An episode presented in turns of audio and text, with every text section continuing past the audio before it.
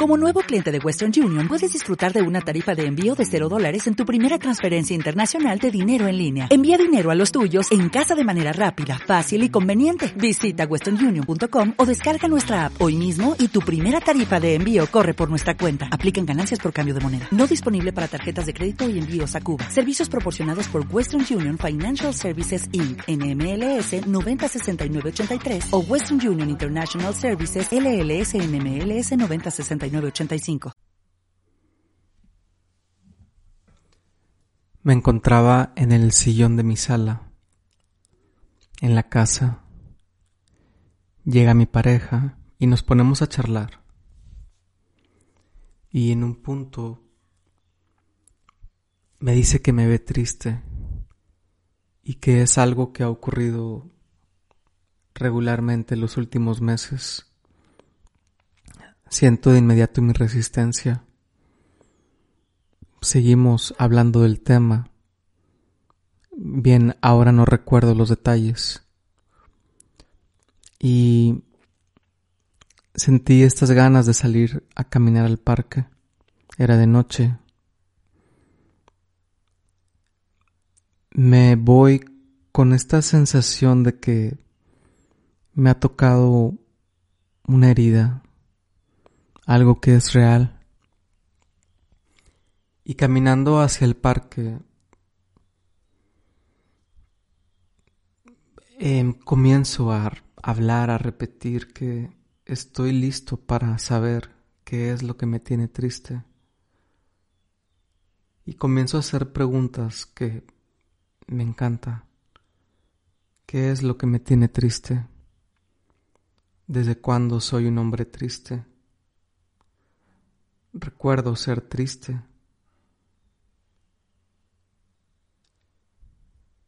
Y le pido a los ángeles su intervención,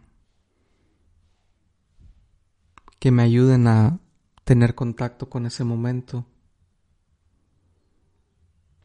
con ese motivo de por qué se presenta la tristeza en mi vida. Y me llega esta sensación que toca mi corazón, que me pone vulnerable. Siempre he sido un hombre triste. Claro, he experimentado la felicidad y emociones de alta frecuencia de manera maravillosa y ocurre todos los días, pero regreso a un estado de tristeza como permanente, como que si me volteas a ver notas mi mirada. Y es como si tuviera que salir de ese estado natural. Cuando inicio una conversación o me dispongo a hacer alguna otra cosa, salgo de ese estado. O al menos así ocurría, dado que esta historia de la ida al parque ocurrió hace unas tres semanas, caminando por el parque. Reconociendo que soy un hombre triste, sigo haciendo preguntas. ¿Desde cuándo? ¿Qué es lo que me tiene triste? ¿Qué es lo que estoy listo para recordar, para saber? Y me llega esta sensación que Nunca la había pensado, nunca me había permitido considerar la idea. ¿Y qué tal que mis padres no me amaron?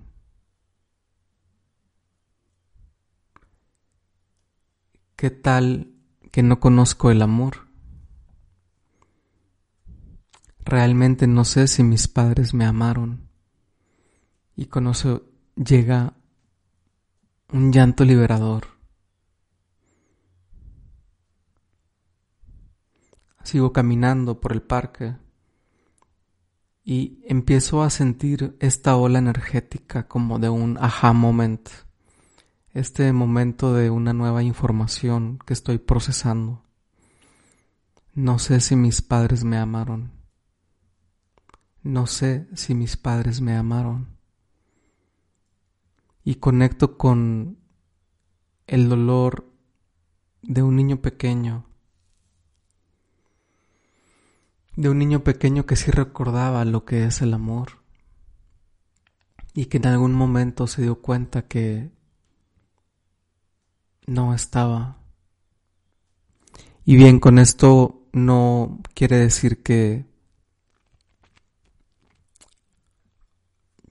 que mis padres realmente no me hayan amado o no me amen. Pero sí quiere decir que está bien tener esta sensación de realidad, este pensamiento aterrizado. Y haciendo un poco de historia con lo que conozco, pues cómo es que yo nací cómo es que mi hermano nació, cómo es que se ha formado la familia a la que yo pertenezco en casa.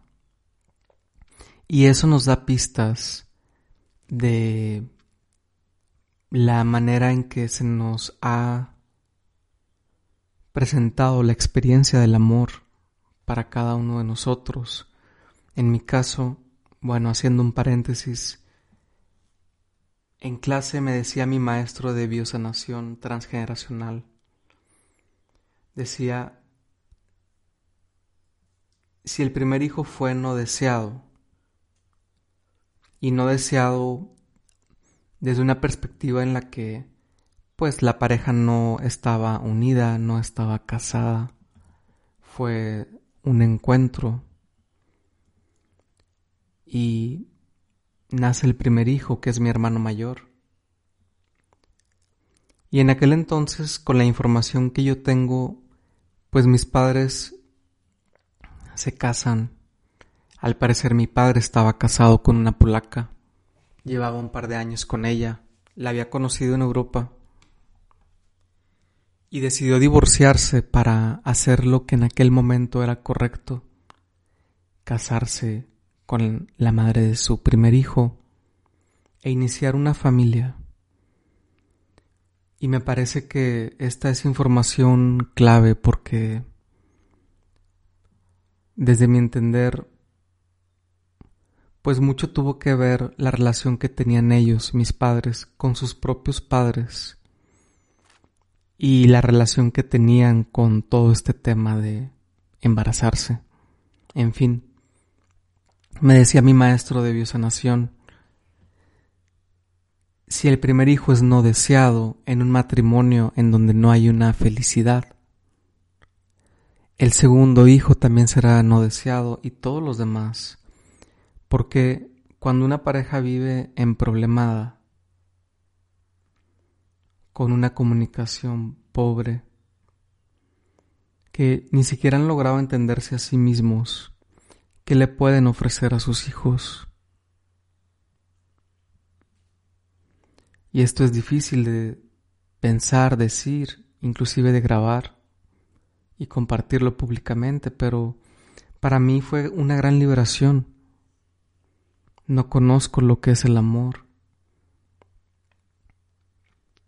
No recibí el amor con un gran potencial. Más bien lo que recibí en donde estuve creciendo desde niño fue un ambiente hostil, un ambiente difícil, un ambiente de reproche, un ambiente de tal vez amargura, porque mis padres eran jóvenes. Ellos pudieron haber vivido diferente. No conozco lo que es el amor. Y caminando por el parque me surge esta gran alegría. No conozco lo que es el amor. Estoy dispuesto a recordarlo. Estoy dispuesto a recordar lo que es el amor. Y me viene esta sensación de algo maravilloso que está ocurriendo en mi vida. Porque imagínate que vives en un mundo en el que te han dicho Vamos a suponer que tú solo ves uno o dos colores, el morado y el azul, y no puedes ver ningún otro color. Pero la otra gente ve diferentes colores. Unos ven muchos más, otros ven igual que tú, otros ven menos. Pero como que nadie lo sabe, simplemente lo que saben es, pues esto es el color. Pero no han entrado en detalle.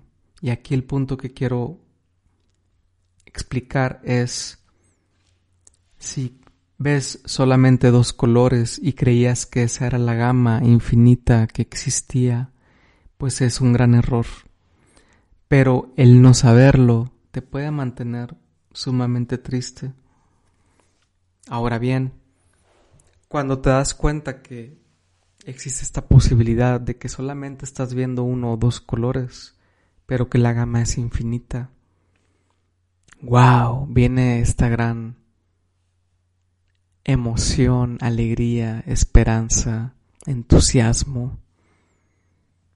Quiero recordar lo que es el amor, quiero conocer el amor, quiero conocer más colores en la vida. Estoy partiendo de este espacio en el que en el que soy realista y he vivido con uno o dos colores y ha estado bien. Aquí no cabe la queja ni la culpa.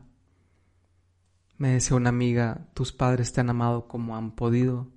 Y le digo, sí, definitivamente. Y ha sido maravilloso y ha sido perfecto para mi historia, para mi experiencia, para mi alma.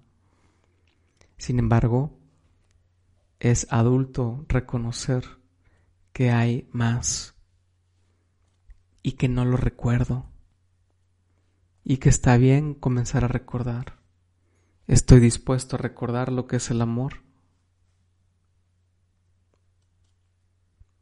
Y para ir hacia el amor, lo primero que uno tiene que saber cuando elige ir a un destino es que no se encuentra en ese destino.